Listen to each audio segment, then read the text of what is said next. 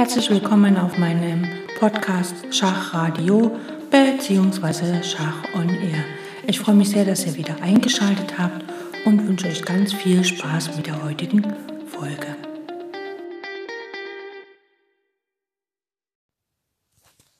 Wir schauen uns zuallererst folgende Stellung an. Und zwar steht der weiße König auf dem Feld G1, ein weißer Turm auf A8, ein weißer Bauer auf der sechsten Reihe auf A6 sowie ein schwarzer König auf G7 und ein schwarzer Turm auf dem Feld A2.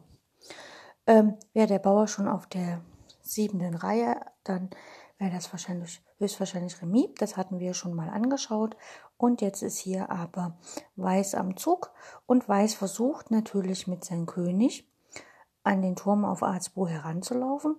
Wenn dieser weggeht und die A-Linie verlässt, beziehungsweise den König äh, näher an seinen Bauern herangehen lässt, dann ist das Ziel von Weiß einfach das Feld A7 zu erreichen, sich hinter dem Bauern zu verstecken und dann den Turm auf die B-Linie zu setzen und so ähm, den Schwarzen davon abzuhalten, äh, den König quasi nach B7 zu stellen und dann mit dem Bauern durchzulaufen. Das heißt, Weiß wird sich hier heftig verkneifen, A7 zu spielen, weil dann neigt die Stellung tatsächlich zum Remis, denn der schwarze König steht auf den sogenannten Remisfeldern.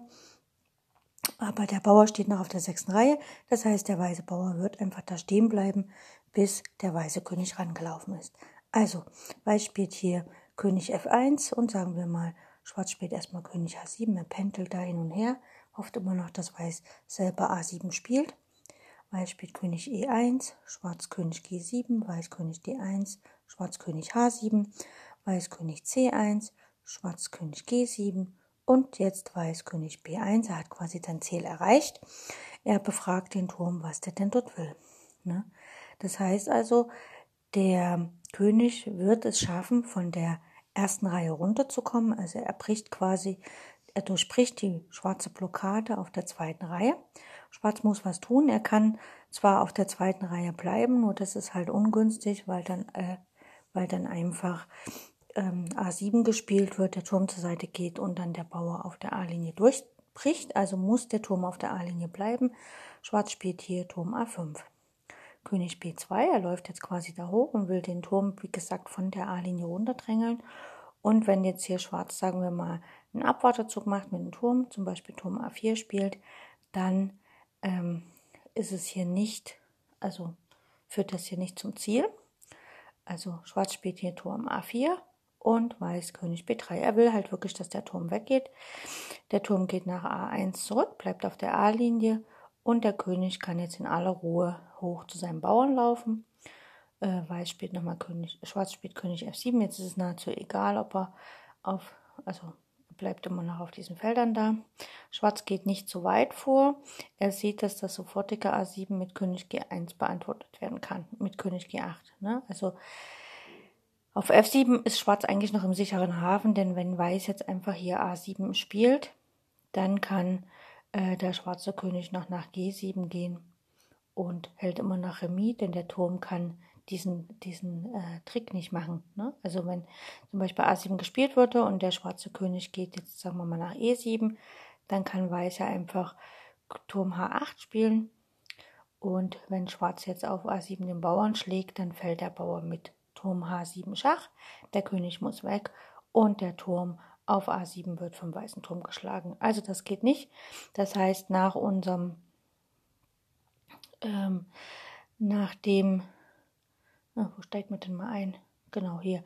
Der König geht nach F7.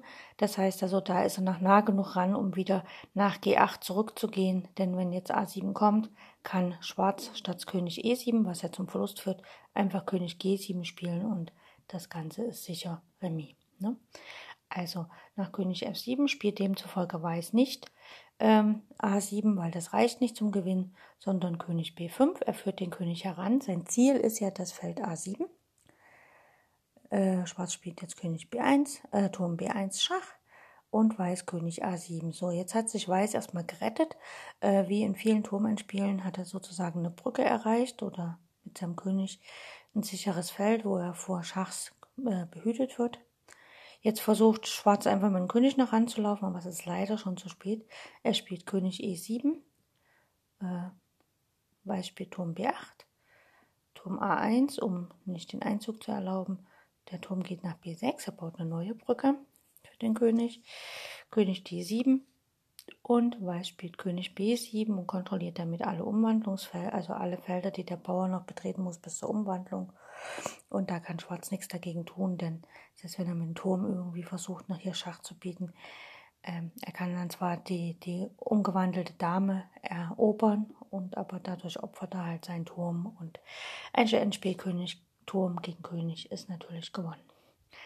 Das ist wie Weiß in dieser Ausgangsstellung so seinen Gewinnplan entwickelt.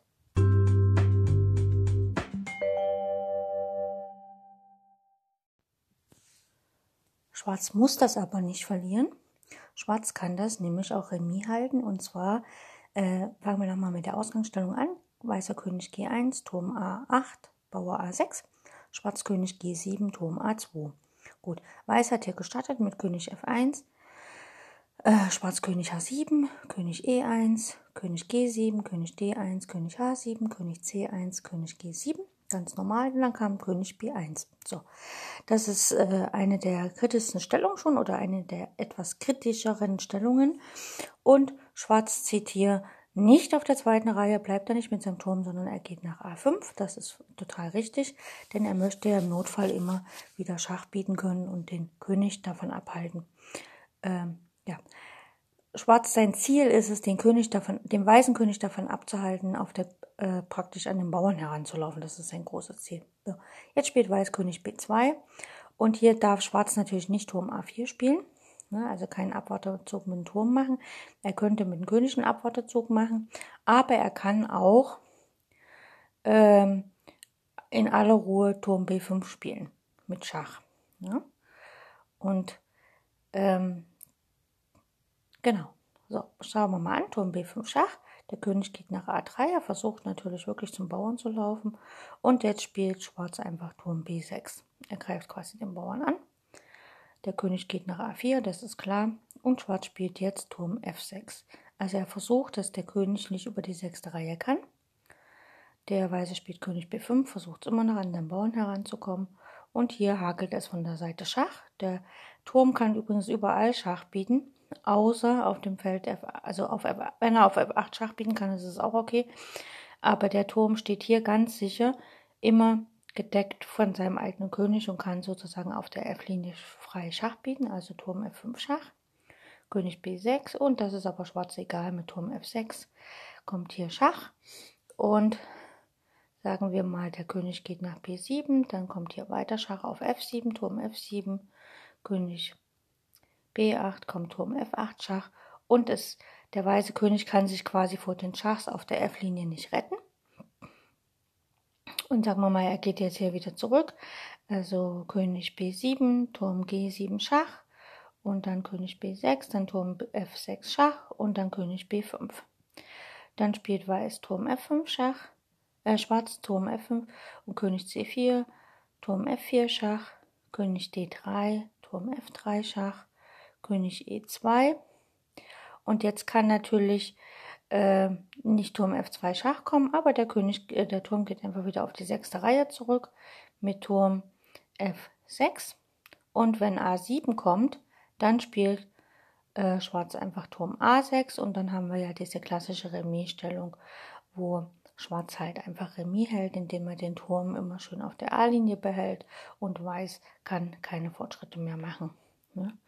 Wenn aber äh, statt Turm B, also äh, in der Ausgangsstellung hatten wir ja äh, König B2 und dort kann äh, Schwarz auch Turm F5 direkt spielen, also direkt auf die F-Linie gehen und dann immer von der Seite Schach bieten. Ne? Denn nach äh, A7 ist es ja das klassische Remis.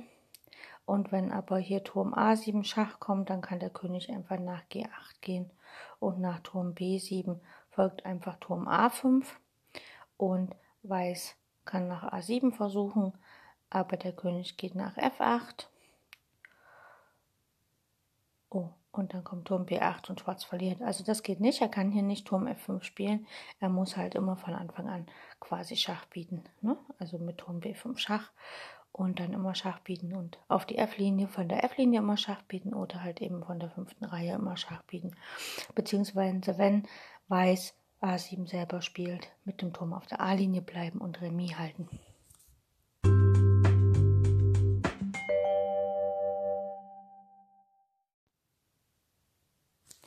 Das Ganze, diese ganze Verteidigungsidee geht äh, zurück auf einen tschechischen Schachspieler, auf Josef Vanjora, denn diese ganze Idee ist sozusagen die Verteidigungsstellung von Vanjora.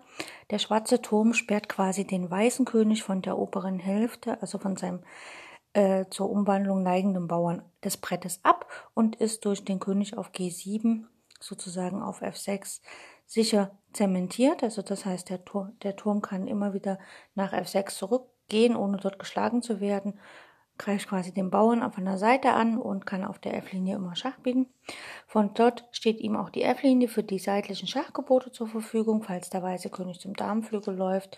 Und zudem ist der Bauer A6 angegriffen, was den weißen Turm an die A-Linie bindet und sobald der Bauer vorzieht, folgt dann Turm A6 und Schwarz hat alles im Griff und das Remis ist sicher. Der Weg zu dieser Stellung ist allerdings nicht immer einfach, das ist ganz klar.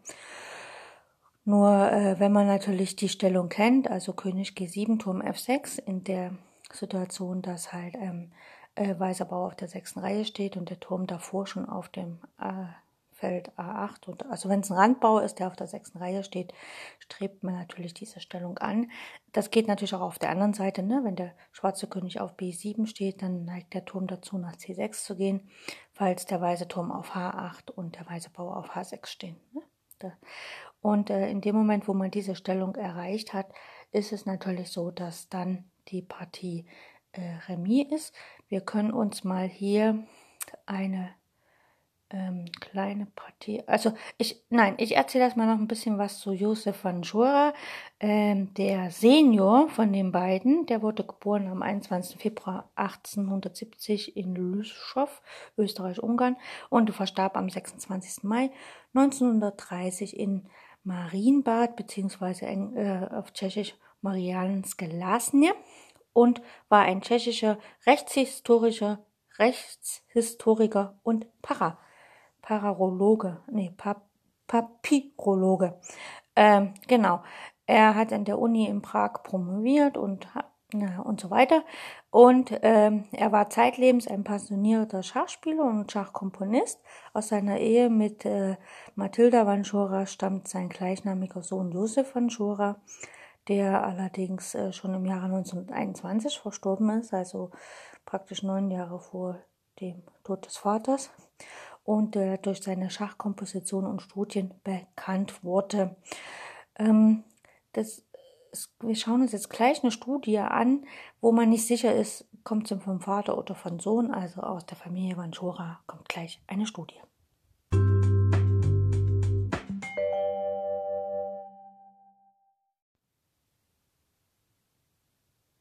Schauen wir uns die Vanchura-Verteidigung einmal in einer Partie an, die von zwei Meistern gespielt wurden, nämlich von Radjopov gegen Nakamura 2014.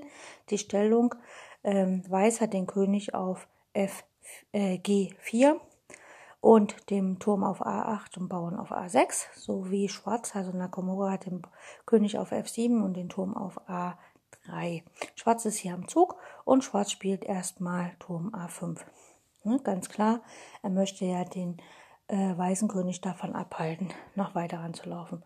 Schwarz, Weiß spielt König F4, Schwarz spielt König G7. Ja, sein Ziel ist ja, den Turm über ähm, B5, B6 nach F6 zu führen. Weiß spielt König E4 und Schwarz spielt Turm B5. Ne? Weiß spielt König A7, äh, ja, Turm A7 mit Schach und hier kommt König G6, denn er möchte ja das Feld F6 noch frei halten für den Turm. Ja. Äh, hier kommt König D4 von Weiß und Schwarz spielt Turm B6. Ne? Und damit ist es Remis. Denn selbst wenn jetzt, ähm, genau, ne? wenn jetzt der Turm nach, ähm, der weiße Turm nach A8 geht, dann kann Schwarz immer noch König G7 spielen. Also die Zeit hat er dann noch. Gut. König E5 spielt Weiß und Schwarz spielt Turm C6. Ne, er kann hier noch nicht Turm F6 spielen, denn der Turm ist ja attackiert vom König. Ähm, denn dann käme Turm A8 und jetzt müsste äh, Schwarz quasi König G7 spielen, dann kommt aber Turm G8 und wenn Schwarz dann auf G8 schlägt, dann schlägt Weiß auf F6 und der Bauer macht das Rennen. Das geht also hier noch nicht nach König E5. Da kann man noch nicht Turm F6 spielen, aber Schwarz hat ja alle Zeit der Welt, da spielt einfach Turm C6. Ne, wenn der Turm wieder nach A8 geht, genau was ja auch folgte, Turm A8, König G7. Und dann könnte jetzt, ähm, ja, jetzt könnte halt, wie gesagt, Weiß könnte jetzt König D5 spielen, den Bauern, äh, den Turm attackieren, dann käme aber Turm F6 und dann wäre sozusagen die Van äh, wann Schora-Stellung erreicht, weil der Turm kann auf der F-Linie immer wieder Schach bieten. Oder falls A7 folgt, kann der Turm äh, nach A6 gehen. Das wurde aber in der Partie nicht gespielt. In der Partie wurde dann Turm A7 Schach gespielt, also Schach geboten. König G6, also nicht auf F6, da wollte der Turm hin. Turm E7 und dann spielt ähm, Schwarz, also ja, Weiß lässt sich den Bauern schlagen, Turm A6, Turm E6 Schach, Turm E6, König E6 und dann endete die Partie Remis, weil nur noch zwei Könige auf dem Feld sind. Und ähm, genau. Und hier kann man halt gut sehen, dass einfach der Turm über A6, B5, B6 nach F6 geführt wird. Und man muss natürlich ein bisschen aufpassen, dass man dann äh, den Turm nicht nach F6 führt, wenn der weiße König auf E5 steht, weil dann kommt Turm G8 Schach und es wird getauscht und der Bauer zieht ein. Also immer in einem sicheren Moment auf das F6-Feld wandern und dann hält man die Stellung quasi auch Remis.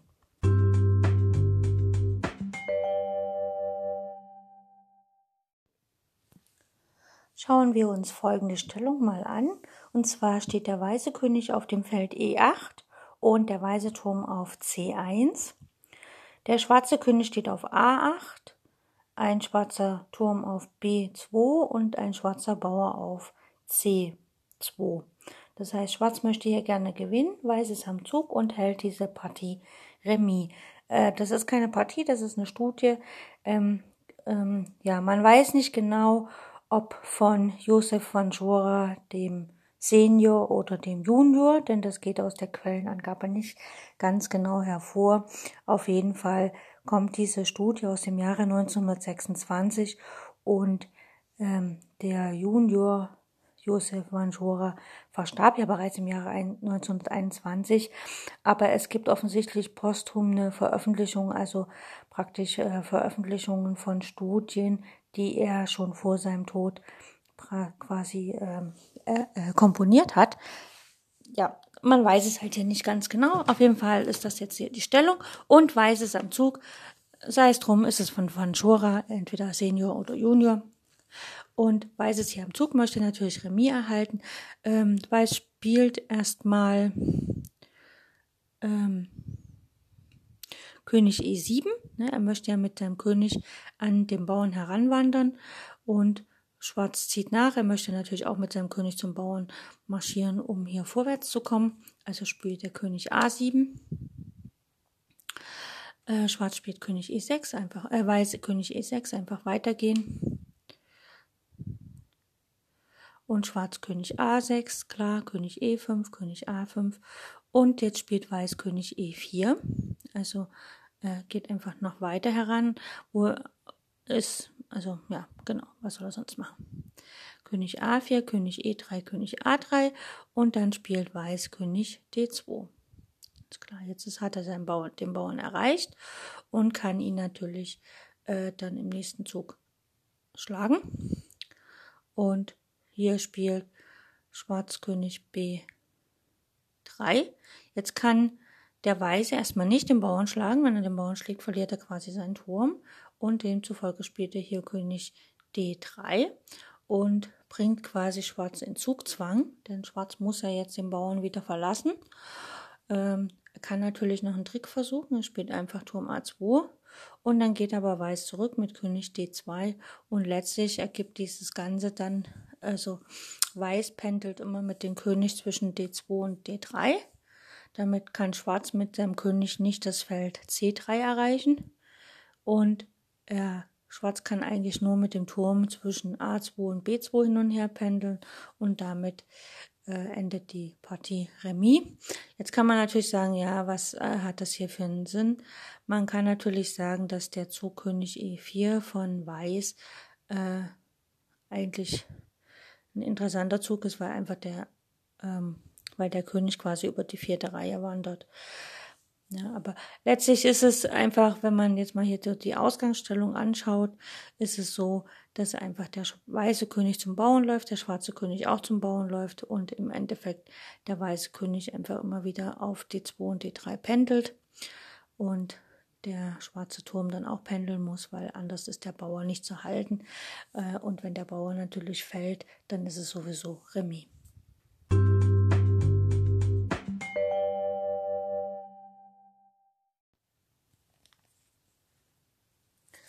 So, wiederholen wir nochmal die Vanchura-Stellung. Wir haben den weißen König jetzt schon auf dem Feld C5, den weißen Turm auf A8, den weißen Bauern auf A6, sowie den schwarzen König auf G7 und den Turm auf F6. Also optimal für Schwarz.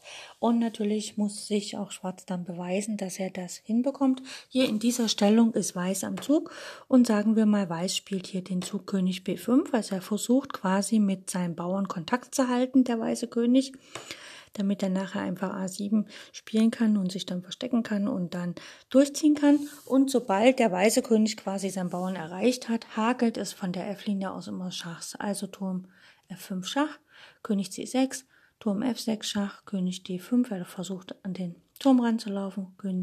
Und dann kann zum Beispiel äh, Turm B6 schon wieder kommen. Oder aber Turm F5 Schach, König E6, Turm F6 Schach, mit Schach hier wohlgemerkt, ne? also wenn der König auf E5 wäre, ist Turm F6 schlecht. König E5 und dann kann, hat hier Schwarz ähm, natürlich jetzt nicht mehr den Zug Turm F5, aber äh, wenn dies der Fall ist, ne, äh, ja, dann geht einfach der Turm zurück nach B6 und der König, genau. Oder wenn in der Ausgangsstellung nach König E5 kann hier, genau, äh, spielt Weiß erstmal, äh, spielt Schwarz Turm F5 Schach, König C6, Turm F6, König D5 und dann kommt Turm nicht F5 Schach, sondern dann kann man gleich den Turm wieder nach B6 zurückführen.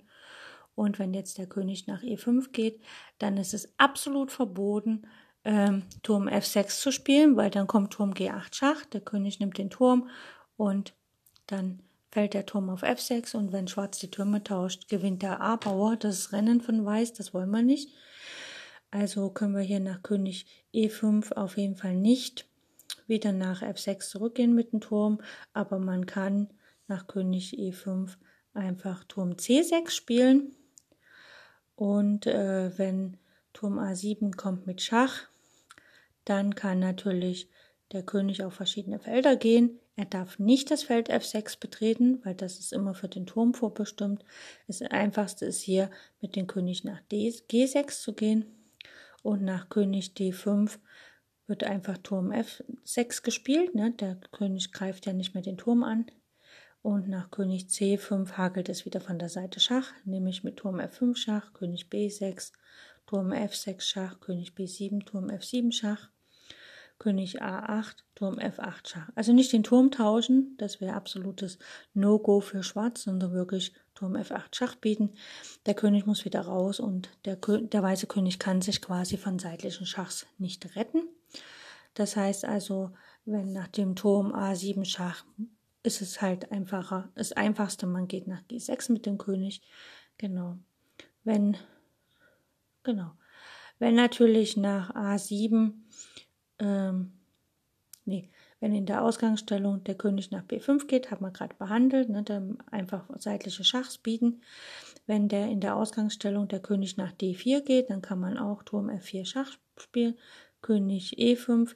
Jetzt Turm F6 ist ein Fehler, kann man hier nicht spielen, denn dann kommt Turm G8 Schach, König G8 und dann Turm, König schlägt F6 und Weiß gewinnt. Also muss man nach König D4, Turm F4 und der König geht nach E5, muss man sich hier was anderes einfallen lassen. Man kann also nicht nach äh, G6, äh, F6 gehen mit dem Turm, sondern man muss dann natürlich, äh, kann man mit dem Turm zurück auf die A-Linie gehen. Ne? So. Wenn Schwarz, äh, wenn Weiß König D5 spielt, dann spielt man König H7. Man bleibt einfach mit dem König hier auf den sogenannten Gewinnfeldern.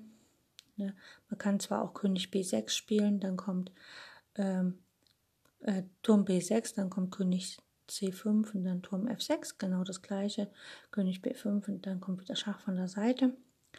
Nach König H7 geht König E5 zu spielen, dann muss der Turm zurück nach B6, das ist ganz klar. Ne? Und schauen wir hier nochmal. Wir haben hier den König auf D4, Turm F4 Schach, König E5. Und dann geht es, wie gesagt, Turm F6 nicht, sondern man kann halt einfach dann auf die A-Linie zurückgehen und dann sozusagen von dort aus das Geschehnis beobachten. Ja. Genau, denn wir wollen ja nach, ähm, wieder dann nach B6 kommen. Genau. Ne? Wenn in der Ausgangsstellung natürlich Weiß einfach A7 spielt, dann haben wir den Zug Turm A6 mit Remis, weil der Turm bleibt auf der A-Linie und kann nicht mehr vertrieben werden.